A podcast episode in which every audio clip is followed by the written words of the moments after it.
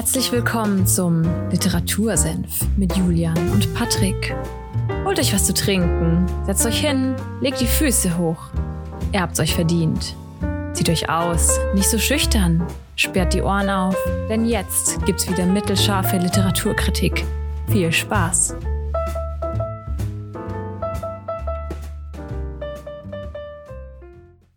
Hallo und damit herzlich willkommen in Folge 70 beim Literatursenf.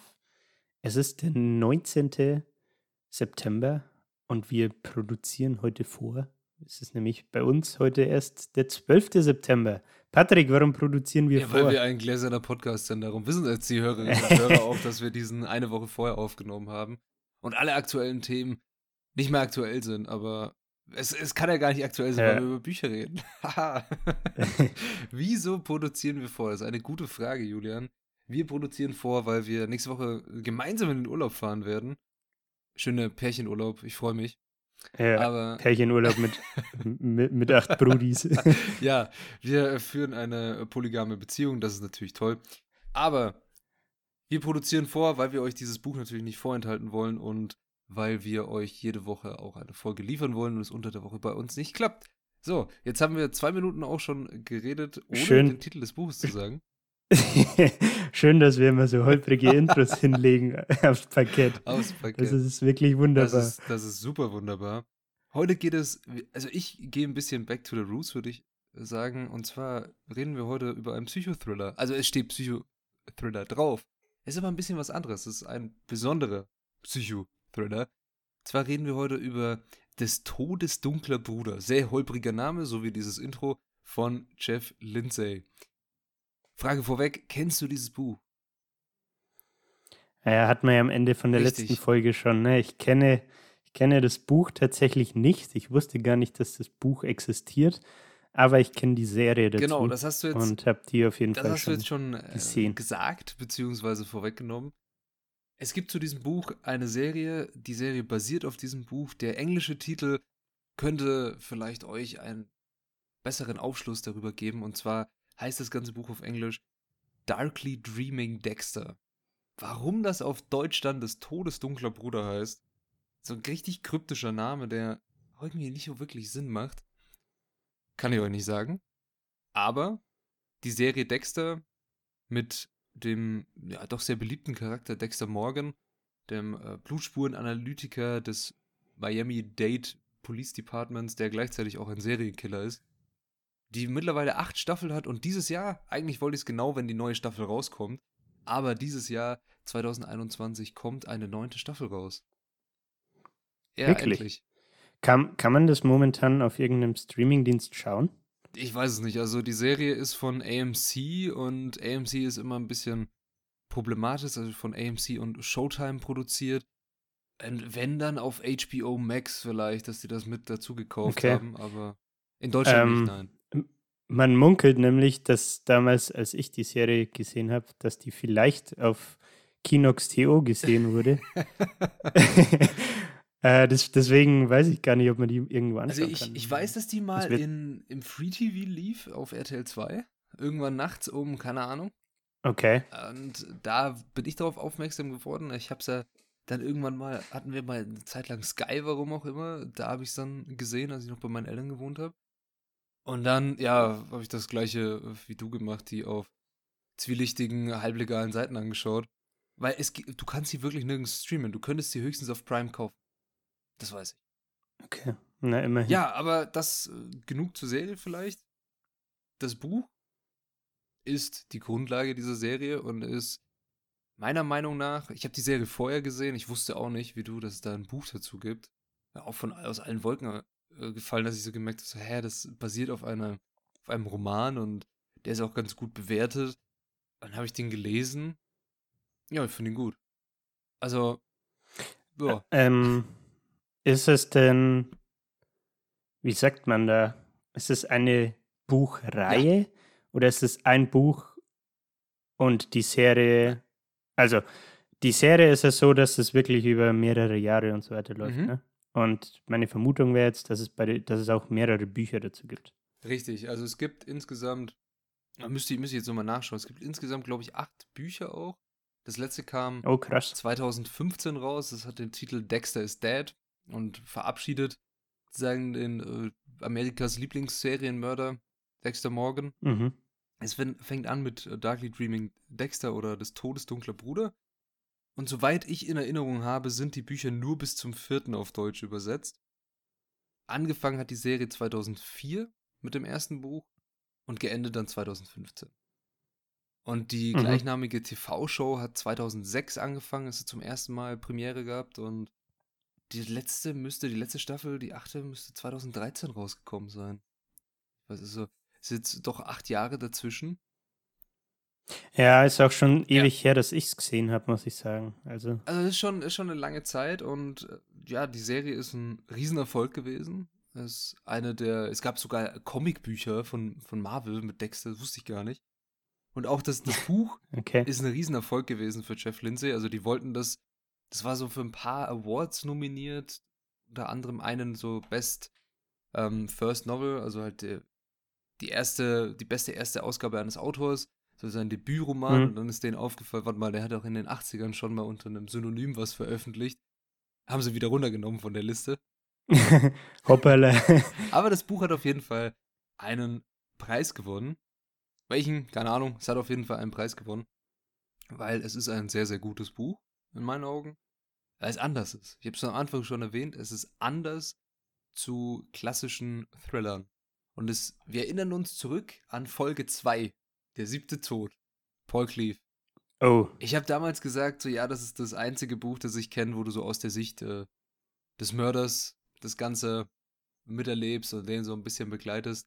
Und ich meine, dass ich dazu gesagt habe, es gibt auch eine andere Buchreihe, die von Jeff Lindsay, wo das genau der Fall ist. Die Bücher von mhm. ihm, die Dexter-Reihe, ist aus der Ich-Perspektive geschrieben. Das ist das Spezielle daran. Also, ja, ist ja bei der Serie genau. eigentlich mehr oder weniger ähnlich. Ja, ne? bei der Serie hast du auch oft, dass äh, Dexter mit sich selbst redet, also in seinem Kopf, dass du seine Gedanken mitbekommst, wie er über die Leute denkt, was gerade in ihm so abgeht. Er hat so ein paar Passagen, wo er wie so ein Erzähler wirkt, der das Ganze ein bisschen erzählt und seine Lebenslage und was in ihm vorgeht. Und das ist in dem Buch genauso. Also es ist alles nur aus einer Person und zwar aus seiner. Ja, und das ist toll an diesem Buch. Es macht natürlich manche Sachen schwer. Also du kannst natürlich nicht andere Charaktere mit sich reden lassen, ohne dass er dabei ist oder dass irgendwas passiert, das er nicht mhm. mitbekommt. Aber du bist wie so eine Art ja, First-Person-Serienkiller, was ein, ein interessantes Erlebnis ist, wenn man auf solche Bücher steht. Auf jeden Fall. Ja, aber bei der, bei der Serie, meine ich, war es ja auch so, dass man quasi mehrere, also so Parallelhandlungsstränge hat, ne? Dass man zum Beispiel auch mal im Police Department äh, sieht, was passiert, wenn er nicht da ist oder so. Ist das im Buch dann nicht so? Das ist im Buch äh, ist nicht so. Es ist, wie gesagt, nur aus einer Perspektive geschrieben. Das hast, du hast ja auch okay. nicht die Möglichkeit im, im Buch, hast du zwar schon durch verschiedene Abs Abschnitte parallel zu arbeiten, aber das wirkt dann auch oft sehr zeitlich versetzt. Also du brauchst dann eine Zeit lang, bis mhm. du was liest. Wenn du was aufnimmst aus der Serie, geht das immer viel schneller. Und ich meine, mich zurückzuerinnern an die Serie, dass das von der ersten Staffel an versucht wurde, dass es so wie das Buch ist, dass du eigentlich eher nur Dexter erlebst und ganz kurz vielleicht irgendwelche Nebenstories hast, die ja, ja auch vielleicht den Zuschauer antriggern sollen, andere Charaktere toll zu finden, dass so ein Character Development oder halt so eine Entwicklung der Figuren hast, was in der Serie immer stärker wurde, dass man dann ja diesen typischen Fanservice betrieben hat und die Charaktere, die bei den Zuschauern besser ankamen, mehr entwickelt hat und die mehr Screentime bekommen haben. Mhm. Was du im Buch natürlich nicht hast. Da geht es nur um Dexter.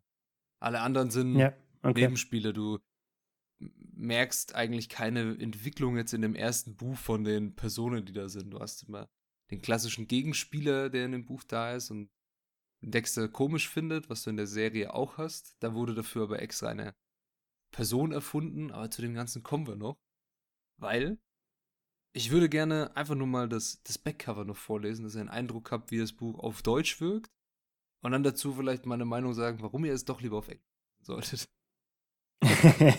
okay. Gut. Das Backcover lautet wie folgt. Dein Freund, dein Helfer, dein Mörder. Dexter Morgan arbeitet als Spezialist für Blutanalysen bei der Polizei von Miami und mordet gern. Aber seine Morde dienen einem höheren Zweck. Jedes Mal, wenn er zuschlägt, erwischt es einen ganz gewöhnlichen, brutalen Killer. Einer weniger. Doch als plötzlich ein zweiter Serienkiller auftaucht, der es ebenfalls nur auf die schlimmsten Täter abgesehen hat, gerät Dexters wohlgeordnetes Leben völlig aus den Fugen. Offensichtlich legt es der andere darauf an, ihn herauszufordern. Punkt, Punkt, Punkt. Also. Bam, bam, bam. Ich finde, wenn ihr euch das jetzt nochmal ins Gedächtnis ruft, was ich gerade vorgelesen habe, und du auch, Juli, ich finde, es hört sich holprig an auf Deutsch. Das Buch liest sich auch sehr, sehr holprig auf Deutsch.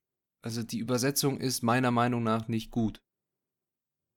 Okay. Die Idee hinter dem Buch und das Buch an sich ist aber geil. Mhm. Darum. Also du meinst vom, vom Lesefluss ja. her und vom, vom Satzbau. Wir, wir werden gleich noch in so eine Lesestelle eintauchen. Also es ist einfach nur die ersten paar Seiten, weil ich die Serie damals, die Pilotfolge, ich weiß nicht, ob du die noch kennst, die Pilotfolge, wo er so nachts im Auto Keine fährt Ahnung. und so mit sich selber ein bisschen redet, ist saugeil. Und auch der Einstieg in das Buch ist mega cool. So, okay. das finde find ich sehr charakteristisch für das ganze Ding, wie, was sich dann erwartet. Und das hat er echt gut gemacht. Also für, wenn ich das Buch aufschlage und anfange zu lesen, möchte ich sofort weiter. Aber irgendwie stört mich die Übersetzung. Ich weiß nicht, irgendwas, sei es die, die vielleicht auch ein bisschen, ja, diese Eigengespräche, die er mit sich hat, die doch sehr zynischen und ja, irgendwie in seinem Kopf macht er immer irgendwelche Witze hm. mit sich selbst und Man hat, und es, ist, es stört einen einfach, weil das schlecht übersetzt ist oft.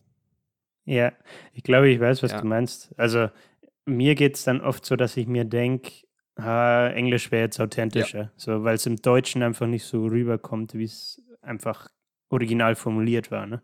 Ja, also das ähm, muss, ich, muss ich schon sagen, würde ich lieber in, im Englischen lesen.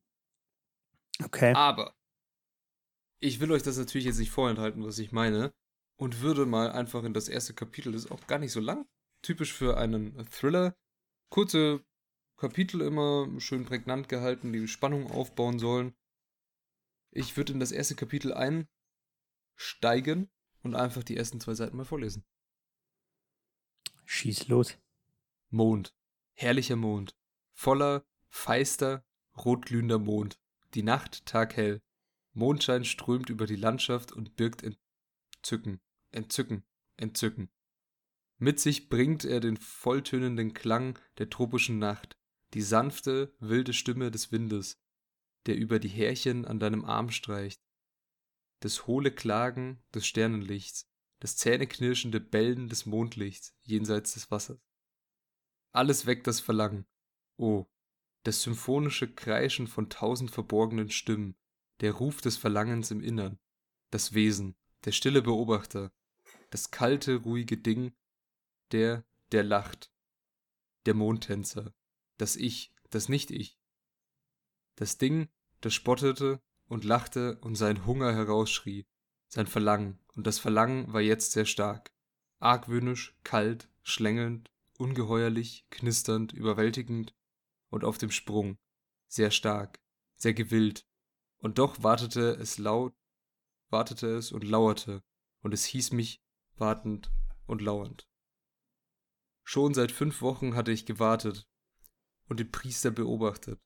Das Verlangen hatte mich gequält, gereizt, mich gedrängt, jemanden zu finden, den Nächsten zu finden, den Priester. Seit drei Wochen wusste ich, dass er es war, dass er der Nächste war. Wir gehörten dem dunklen Passagier, er und ich gemeinsam. Und während dieser drei Wochen hatte ich gegen den Druck gekämpft, das wachsende Verlangen, das in mir aufstieg wie eine riesige Welle, die über den Strand donnerte und nicht abebbt, sondern mit jedem Ticken der Uhr in diesen leuchtenden Nächten anschwillt. So, da höre ich jetzt mal auf. Du hast schon gemerkt, es ist sehr, sehr schwer zu lesen. Es ist auch anstrengend zuzuhören. Ja, es sagen. ist wirklich, also ich weiß nicht, wie es euch jetzt geht, wenn ihr, wenn ihr das gerade hört, aber ich finde, die Übersetzung ist nicht gut. Es, glaube ich, im Englischen hast du auch diese abge, abgehackten Sätze mit seinen Gedankengängen und sowas, aber es kommt authentischer rüber. Ich habe jetzt keinen Vergleich mhm. leider, aber ich meine, dass es, äh, es ist mega schwer, dem Ganzen zu folgen und mega schwer, die, die Sätze auch vorauszulesen, weil sie sehr verschachtelt sind. Also es waren, glaube ich, mehr Kommas als Wörter gerade in diesem Buch. ja. Deutsche Sprache best. Aber in diesen ersten paar Passagen kommt schon durch, was in Dexter so vorgeht und äh, was er gerade macht. Also er hat einen. Ja. Genau, ich glaube, wir müssen mal noch mehr so auf die Person Dexter eingehen, ja, weil ich glaube, wir sind jetzt so mit der Annahme rein, wir kennen beide die Person aus der Serie und du aus dem Buch.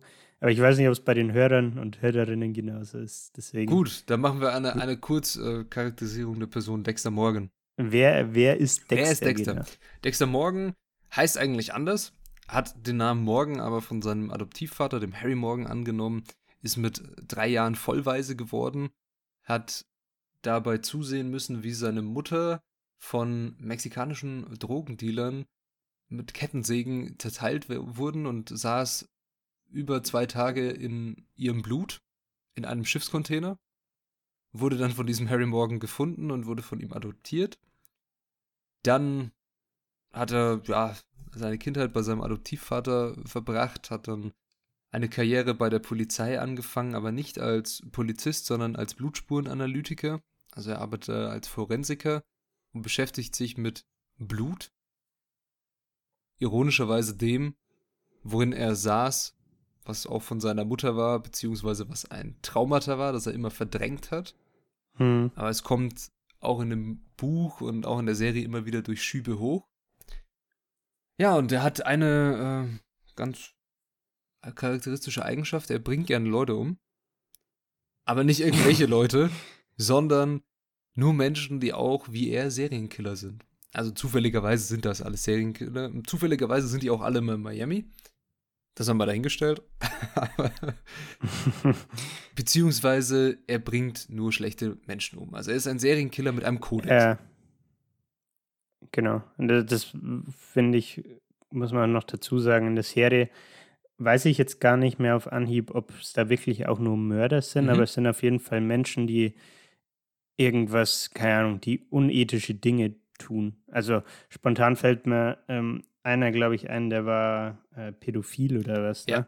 Ähm, sowas zählt auch dazu. Also ich glaube, ich weiß nicht, ob es jetzt im Buch so ist, aber in der Serie ist es nicht nur auf, auf Mörder beschränkt, sondern allgemein auf Kriminelle, kann man vielleicht sagen. Mm, ja, sie sind schon alle nicht unbedingt nur Kriminelle. Also dieser Priester, von dem er jetzt ja gerade gesprochen hat in dieser Lesestelle, ist auch, wie du gerade schon äh, richtig erkannt hast, das ist eben dieser Pädophile, um den es geht, der mit mhm. in seiner Position als Priester kleine Jungs in sein Haus oder ja, sein Ferienhaus irgendwo in den Bergen entführt hat, die vergewaltigt hat und dann umgebracht hat. Ja, ah, genau. Ah, okay. Und, also doppeltes Paket. Ja. Und der Dexter ist ihm auf die Schliche gekommen, hat aber die Beweise, und da jetzt kommen wir zu der Besonderheit an diesem Buch, er fälscht dann, wenn er irgendwie merkt, aha, okay, es gibt irgendeinen Fall, den er, der nicht aufgeklärt wurde, aber er kann ihn aufklären, oder er sieht an einem Tatort etwas, wo er den Mörder finden kann und sein Druck, dass er jetzt jemanden umbringen muss, ist gerade so groß, dass er den gerne auf seinem Tisch hätte.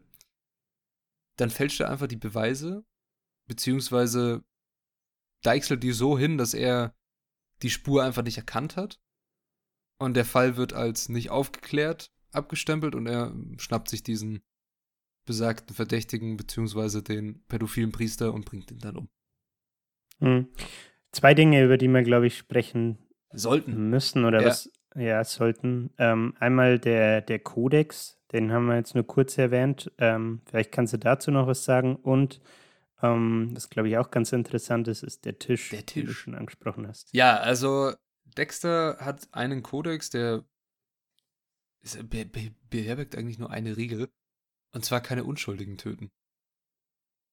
Und diese mhm. Unschuldigen kann man jetzt äh, verschieden auslegen natürlich. Er legt das immer so aus, dass jemand, der sich diesem Verlangen, das er ja auch hat, und diesem dunklen Passagier, wie er ihn nennt, oder Dark Passenger halt auf, auf, auf Englisch dann, der da immer bei mit ja, mit ihm äh, am Start ist und auch mal das Ruder übernimmt. Wenn sich jemand anderes seinem dunklen Passagier hingibt und äh, einfach wahllos Leute umbringt, dann ist der nicht mehr unschuldig. Also jemand, der gemordet hat, ist für ihn nicht mehr unschuldig und den kann er dann umbringen. Das ist sein eigentlich mhm. seine einzige Regel. Sonst, ja, gibt es eigentlich auch keine wirkliche der, Regel. Der, der Kodex war es in der Serie nicht so, dass sein, sein Stiefvater oder so den Kodex mit ihm quasi entwickelt genau, hat. Genau, also das ist auch im ersten Buch schon drin. Du hast in der Serie oft diese Flashbacks, wo er dann wirklich lebhaft mit seinem ähm, ja, Vater stimmt. redet. Ja. Das hast du im Buch auch. Also er hat er immer irgendwie Flashbacks mit ähm, Harry Morgan eben. Und Dexter hat schon als Teenager und in jung, jüngeren, jüngeren Jahren eine Vorliebe für ja, das Quälen bzw. das Töten von Lebewesen entwickelt. Sei es der Hund des Nachbarns, der immer wieder gebellt hat und seine Stiefmutter zum, in die Verzweiflung getrieben hat, den hat er dann halt einfach mal im Wald umgebracht. Und so fängt das ja, also wenn man jetzt auf die psychologische Charakteristik von Serienkillern geht, fängt das ja schon so an, dass man sich an kleinere Lebewesen herantastet. Also, dass du anfängst mit kleinen Lebewesen, du löscht Leben aus, also du siehst etwas Lebendiges, was gewissermaßen auch ein eigenständiges Lebewesen ist und sich bewegt und irgendwas tut, sei es von Trieben oder ähnliches. Du tötest es mhm. und dann löst es in dir etwas aus. Ein, entweder ein Gefühl der Befriedigung, Abscheu oder was es halt mit einem macht. Und bei ihm war es ein Gefühl der Erleichterung. Also ein Druck ist von ihm abgefallen. Und das Ganze wurde dann halt immer größer. Also sei es von Eichhörnchen auf Hund. Und dann, was kommt nach Hund? Irgendwann kommt der Mensch. Und so war ja. das bei ihm, dass er immer diese, diesen Druck entwickelt hat und sein Stiefvater hat das ja, bemerkt und entdeckt. Und anstatt das Ganze zu unterbinden und eine Abscheu zu entwickeln, hat der äh, gute Harry eine Möglichkeit gesehen, ihn, ja, seinen, seinen Trieb kanalisieren zu lassen. Dahin. Und in Anführungszeichen was Gutes in Anführungszeichen was Gutes zu tun, weil in der Serie und im Buch wird es dann so dargestellt, dass natürlich auch der Harry ist, wie gesagt, langer Zeit Polizist gewesen und eine ja, Ewigkeiten in der Mordkommission. Und er musste natürlich auch mit ansehen, wie Mörder freigekommen sind. Wie Mörder sich irgendwie rausgewunden mhm. haben aus dem, aus dem Gesetz, beziehungsweise aus dem Ver Verbrechenssystem der USA. Und es macht ihn natürlich auch wütend, beziehungsweise äh, klar, das, also mich würde das auch zur Verzweiflung bringen als Polizisten, wenn ich mein Leben beziehungsweise meine Arbeitszeit darauf auslege, jemanden zu fassen, der kriminell ist und der dann so vor der Schippe springt und nicht ins Gefängnis muss. Ja, und sich dem, äh, dem Recht entzieht. Genau. Ne? Er hat dann aus, aus Dexter seinen Anti-Helden gebastelt, der doch sehr sympathisch ist für viele Leserinnen und Leser. so kann man das, so kann man das vielleicht, ja, Dexter ist der Anti-Held schlechthin. Er ist ein Serienkiller, den man aber nicht verabscheut und von dem man sich nicht fürchtet, weil er eben keine Unschuldigen tötet. Also er, er wird dir niemals als ja. Das Schreckensgespenst, das auf einmal vor deinem Bett steht und dich umbringt, vorkommen, weil du nichts Schlechtes getan hast. Vielleicht kann man auch noch dazu sagen, ich weiß nicht, ob es im Buch genauso ist, aber in der Serie ist es ja auch so, dass er nach außen hin, quasi, ich sag mal, tagsüber ein ganz normales Leben führt. Genau. Ne? Also er ist dieser Blutspurenanalyst bei der, beim Police Department. Ähm, ich glaube, später in der Serie hat er sogar Frau und Kind, wenn ich mich nicht mhm. täusche. Ne? Ähm, und gibt so dieses, den, ja, wie soll ich sagen? Den, den Otto-Normalverbraucher. Normalen, ja, ja genau. Danke für, für, für die. Ja, also ich finde schon allein das, ähm, das Intro von, von der Serie ist äh, grandios. Also man sieht das Intro fängt an mit, beschreib's mal kurz einfach. Das Intro der Serie ist, Dexter steht, man sieht ihn sich rasieren, er schneidet sich kurz mit dem Rasierer und tupft seine Blutflecken ab. Dann macht er sich Frühstück und äh, zieht sein kurzärmliches Hemd an und geht zur Arbeit und grinst so verschmitzt in die Kamera. Ja. Also Dexter tut alles, um ein super normales Leben zu leben. Also er wäre eigentlich sowas wie ein, der einzige Name, der mir. Um nicht aufzufallen. Genau, der einzige auch, ne? Name, der Irgendwo. mir einfällt, wäre jetzt halt Norman Normal oder sowas halt. Also wirklich halt, er ist einfach so normal.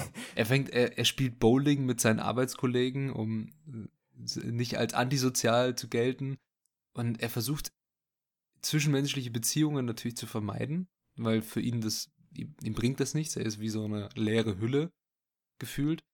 Außer mit einer Person, die ihn auf komische Weise berührt. Und das ist äh, die Rita, die kommt auch schon im ersten Buch vor, beziehungsweise auch in der Serie, mit der er dann eine Beziehung aufbaut.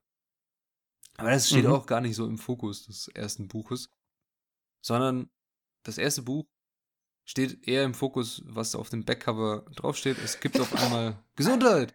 Einen zweiten. Serienkiller, der ja auch nur andere böse Menschen umbringt, beziehungsweise eine ganz interessante Art hat, Menschen zu ermorden. Nämlich ist auf dem ganzen, an dem ganzen Tatort einfach kein Blut. Und das fasziniert den Dexter. Okay, also spannen wir jetzt den Bogen zurück zur Story vom Genau, Buch wir spannen quasi. den Bogen zurück. Und du hattest vorhin noch eine Frage, und zwar zu einem, dem äh, Tisch. Diese Genau, ja. Ja, das kann man vielleicht auch ein bisschen zu dem, zu dem Kodex äh, zurückführen. Der Dexter ist ja Blutspurenanalyst und Kriminaltechniker. Er arbeitet bei der Mordkommission. Er weiß, was für Beweise man sucht, wo man die findet, wo man suchen muss, wo der Mörder eigentlich denkt, dass er geputzt hat, beziehungsweise dass er keine Spuren hinterlassen hat. Und wenn du das alles weißt, kannst du das ja alles schön vermeiden. Genau das Ja. macht er.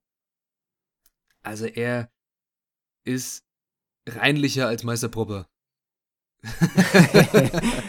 es ist nicht in der Serie auch so, dass er immer quasi, es, ich glaube, er hat so eine Art mobiles Setup mehr Mhm. oder weniger, wo er immer so dieses, ja, fast schon Ritual hat, wo er so Plastik äh, aufhängt ähm, und ähm, den Raum, wo er sich befindet, quasi auslegt, Genau. ähm, damit er das im Nachgang dann schön äh, reinigen Ja, kann. auf jeden Fall. Also er ähm, zie- überzieht das alles, schaut ein bisschen aus, als würde er hier ein paar Renovierungsarbeiten machen.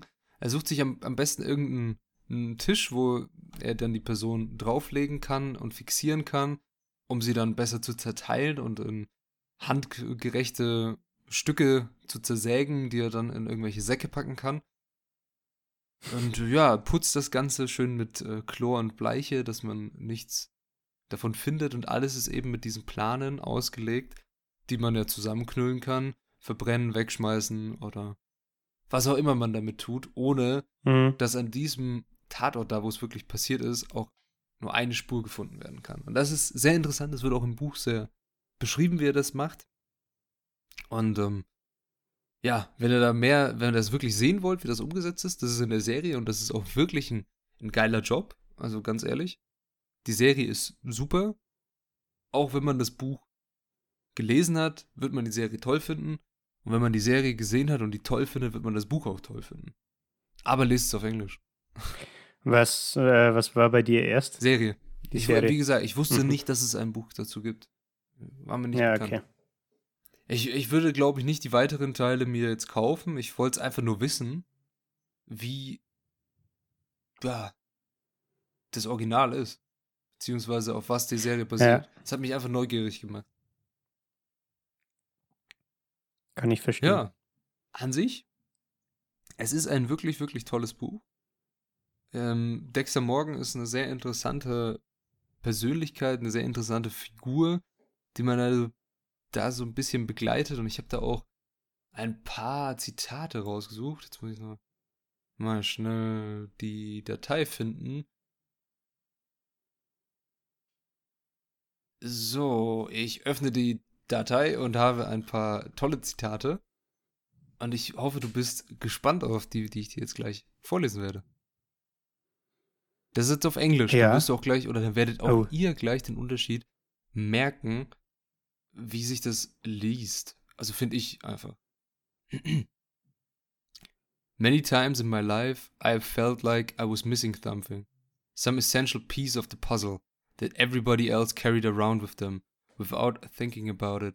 I don't usually mind, since most of those times it turns out to be an astonishingly stupid piece of human humankind, like understanding the infield fly rule or not going all the way on the first date. Und das macht Dexter auch aus. Also er sagt ja irgendwie, er dachte sich immer, irgendwas fehlt ihm, irgendwas braucht er, was andere Menschen mhm. haben, dass sie einfach glücklich sein können. Beziehungsweise, dass sie halt einfach Menschen sind, dass sie leben können. Und ja. Eigentlich interessiert sie nicht, weil meistens ist es irgendwas, was er eh nicht denkt, dass er braucht. Das ist also ein sehr nüchtern denkender, sehr pragmatisch denkender Mensch. Das merkt man auch sehr stark im Buch. Und auch in der Serie ist das cool dargestellt mit seinem Apartment, das einfach sehr spartanisch eingerichtet ist. Und er da auch sehr spartanisch lebt. Der macht halt Sport, geht zur Arbeit, bringt Leute um. Man kennt's.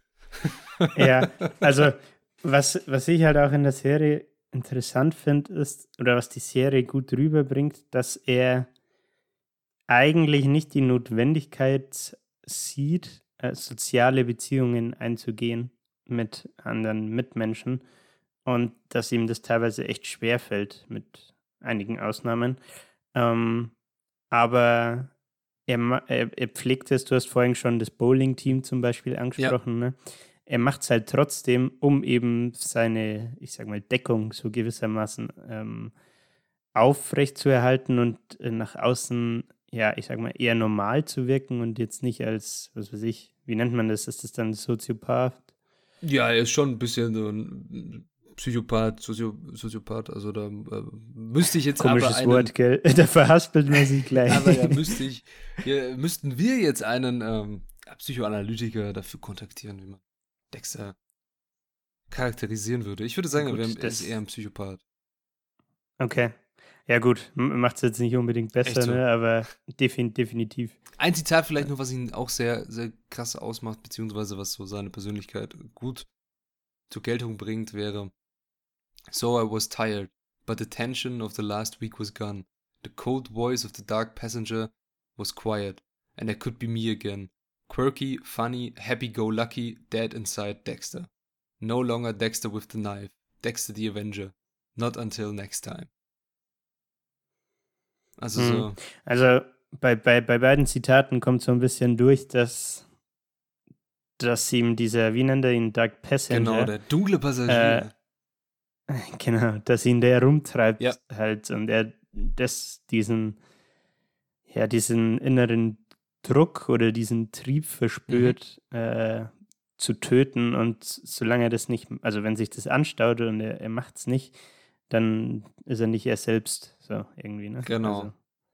Und das, das merkt man auch, also immer, also ich sag mal, in der Serie kommt es sehr gut rüber, im Buch auch, dass dieser Druck, wenn er da ist, auch so jetzt bei dem ersten Ding, was ich vorhin vorgelesen habe, dass so, er fährt Auto und der dunkle Passagier hockt ihm eigentlich schon am Beifahrersitz und nicht mehr auf dem Rücksitz und will ins Lenkrad greifen und ihn dahin bringen, dass er jetzt halt jemanden umbringt. Und umso stärker dieser Druck wird, umso angespannter ist er natürlich, umso schwerer ist es für ihn, sich nicht dem hinzugeben, sich nicht dem Morden hinzugeben und das wirklich so perfide zu planen, wie er das immer tut. Und diese, mhm. diese Spannung kommt auch sehr, sehr gut rüber im Buch. Und ich muss ganz ehrlich sagen, ich finde das eine coole Pe Person, Dexter Morgan, eine coole Figur und ja, eine, einfach ein tolles Universum, das er da geschaffen hat. Ist eine geile hat. Story, ja, eine geile ne? Story, also. Also kann man nicht anders sagen. Mir hat Ding schon gut gefallen, der siebte Tod, äh, aber da haben wir einen ziemlich, äh, ja, ein bisschen zurückgebliebenen Killer. Hier haben wir einen wirklich, wirklich sehr schlau und sehr nüchtern und vorausschauend denkenden ähm, Serienkiller, der gleichzeitig so ein Doppelleben führen kann, wie es eigentlich nur klar kennt, äh, also Superman machen kann, obwohl es bei ihm eine Brille ist und jeder sich fragt, wie man das nicht erkennen kann, dass das Superman ist. Aber naja, das ist, das yeah. was anderes. Auf jeden Fall, ich kann euch das Buch nur empfehlen. Hast du vielleicht noch eine abschließende Frage an dieses Buch? Mm, wir haben, finde ich, noch gar nicht so wirklich über die Story gesprochen. Äh, ich weiß nicht, ob du unwichtig. einfach nicht spoilern willst. Also die ist, was heißt eher unwichtig? Ich möchte nicht spoilern. Diesmal möchte ich sie nicht spoilern. Nee. Okay. Weil. Okay. Weil. Ja. Wir, wir, wir hatten jetzt nur das Thema, dass dieser andere, also im Buch genau, ne, geht es, glaube ich, darum, dass der. Ja, genau.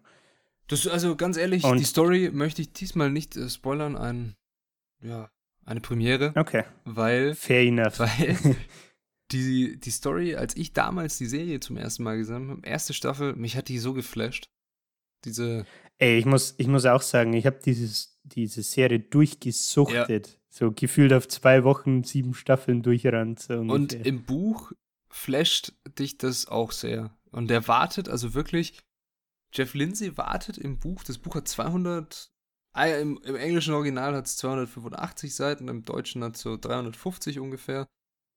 Und mhm. er wartet wirklich bis zu den letzten zwei, drei Kapiteln, bis er das Geheimnis lüftet. Also es ist oh. sehr, sehr lang bis zum Ende, bis das jetzt ähm, gelüftet wird. Und du hast ein, vielleicht ganz kurz zur, zur Story, du hast ein äh, richtig cooles Katz-und-Maus-Spiel mit dem zweiten Killer, der Dexter immer wieder herausfordern will. Wir haben es ja hinten schon auf dem Backcover gesehen. Es könnte, der andere legt es wahrscheinlich darauf an, hier herauszufordern und genau das passiert auch. Also wir haben ein Katz-und-Maus-Spiel, Dexter jagt diesen Killer, die Polizei jagt diesen Killer, alle sind von dem fasziniert, beziehungsweise werden von ihm beschäftigt. Und Dexter auf seine Weise, also er fühlt sich zu ihm auf mysteriöse Weise hingezogen und möchte den sehr gerne vor der Polizei finden und nicht der Polizei überlassen, sondern er will den für sich. Für seinen hm. dunklen Passagier. Das kann man, finde ich, auch vielleicht noch erwähnen. Also in der Serie kommt es zumindest immer gut rüber, dass er ja selber quasi Serienkiller ist, gleichzeitig aber an der Quelle sitzt, weil er bei der Polizei angestellt ja. ist. So, das heißt, er hat immer oder er versucht, wenn er irgendwie jemanden dran ist, den er gerne auf seinem Tisch hätte, dann kriegt er natürlich automatisch oder versucht automatisch auch mitzukriegen, ey, wo, wie, wo steht denn die Polizei gerade? Was gibt es denn vorbei auf denen ihrer Seite für News? Und ähm, kann so dann immer versuchen, denen einen Schritt zuvorzukommen, quasi. Ne? Mhm. Auf jeden Fall. Finde ich auch noch ein ganz, ganz interessanter Punkt. Dass immer dieses, gewissermaßen auch so ein bisschen dieses Katz-und-Maus-Spiel mit der Polizei dann äh, auch noch da ist, obwohl er eigentlich auf, auf denen ihrer Seite steht. Zu einem gewissen Teil zumindest. Ja, das hast du sehr schön zusammengefasst. Vielen Dank. ja, vielleicht äh, abschließend zu dem Buch. Es ist toll, es ist für jeden etwas, ich habe glaube ich sehr, sehr, oft gesagt, dass es toll ist. Es ist für jeden etwas, ja, der. Ist, ist das Buch eigentlich toll, Patrick? Also es ist wunderbar. Ähm, es ist für jeden etwas, der auf wirklich spannende Bücher steht. Lest es auf Englisch nochmal zum zehnten Mal. Es ist etwas der, für jemanden, der auf was anderes steht, einfach mal so die Perspektive des Killers. Wir hatten es bei Siebter Tod schon. Perspektive des Killers. Miterleben, wie der mit Situationen umgeht und so ein bisschen den, ja, den dunklen Passagier würde ich jetzt nicht äh, sagen, aber den Beifahrer eines äh, Serienkillers spielen, dann bist du mhm. bei dem Buch richtig und schaut euch die Serie an, lest das Buch vielleicht vorher, weil sonst habt ihr das Problem, dass ein paar Figuren, die man in der Serie hinzugedichtet hat, um die Story ein bisschen runder zu machen, weil in der Serie nicht die Möglichkeit hast, dass du ja nur aus Dexters Perspektive das Ganze machst, du musst ja auch Leute haben, die da so rumgurken und sonst was machen. Ja dann fehlt euch das vielleicht ein bisschen. Wenn ihr die Serie schon gesehen habt, dann würde euch das Buch vielleicht auch ein bisschen so die Augen öffnen, wie man das Ganze eigentlich gedacht hat, wie man das Ganze, ja, wie das Ganze in der Serie umgesetzt wurde. Und dann könnt ihr euch eure eigene Meinung bilden, was ihr jetzt besser findet. Ich finde, wenn man das Buch liest, ist nur eine Bereicherung, egal ob vor oder nach der Serie. Von mir gibt es eine Top-Empfehlung dafür. Ich habe top gesagt, weil mir kein anderes Adjektiv eingefallen ist. Toll. Danke. Und was ich noch wissen wollen würde von dir, Juli, was oh. wir nächste Woche machen. ah, jetzt bin ich schon kurz erschrocken, dass irgendwas kommt. äh, das ist tatsächlich eine gute Frage. Ja. Weil, äh, ich habe es jetzt schon ein, zwei Folgen erwähnt, ich würde gerne über das 50-Buch sprechen. Über 50 Cent, jawohl. Ja, aber ich habe es immer noch nicht geschafft, das fertig Dann zu lesen. Dann liest du das jetzt. Ja, ich, ich versuch's. Ähm, aber Wir können es so machen, dass wir nächste Woche auf jeden Fall über einen Rapper sprechen. Ein Rapper. Ja. Ah, ich bin, ich Ja, weiß, ich weiß, um zwar- was es geht. Eieiei. Ja, ja, ja. Also entweder, ich, das Problem ist, ich bin nächste Woche echt eigentlich viel zu viel unterwegs, weil ich Dienstag, Mittwoch in Köln bin und Donnerstag Nachmittag fahren wir ja nach Österreich. Und deswegen weiß ich nicht, ob ich zeitlich das schaffe, hier den Curtis Jackson zusammenzufassen. Ich glaube an dich. Oh. Aber sollte ich es nicht schaffen, dann habe ich noch was in der Hinterhand, äh, das ich tatsächlich schon gelesen und vorbereitet habe. Und zwar It's All in Your Head von Russ. Ja, bin ich auch sehr gespannt über dieses Buch. Also würde mich sehr interessieren. Also eins von beiden wird's. Lasst euch überraschen. Geht auf jeden Fall um Musik. Ja, gut. Es geht auf jeden Fall um Musik und äh, heute in der heutigen Folge ging es um Blut. Ich hoffe, die heutige Folge hat euch gefallen. Ihr schaut euch jetzt entweder Dexter an oder liest dieses Buch. Gibt dem Ganzen wirklich mal, ja, gibt ihm eine Chance. Schaut es euch mal an. Es ist einer, finde ich, der coolste Anti-Held, den ich kenne. In meinen Augen. Ja, Und ja also es, ich fand die Story auch echt super. Toll. genial irgendwie, ne? Also dieses ganze, Ge dieses, diese verschiedenen Handlungsstränge irgendwie, die auch zusammenführen, ne? Mit seinem, wie hast du gesagt, Norman Normal mit seinem Normal, Leben. Normal Leben, genau, mit seinem äh, Max Mustermann da Ja. sein und seinem, ich bin der, der böse Avenger und äh, wenn du böse Sachen machst, bring ich dich um. Ist Ja. fast äh, fantastisch, es ist cool gemacht. Nicht mein Lieblingsbuch, aber meine Lieblingsserie. Aber das Buch dazu ist fast genauso gut. In diesem Sinne, Das sind doch schöne, schöne Schlussworte, würde ich auf jeden sagen. Fall, in diesem Sinne, ich hoffe, die Folge hat euch gefallen. Bis zur nächsten Folge. Lest ein Buch. Legt euch mal Oder hin. zwei. Oder zwei.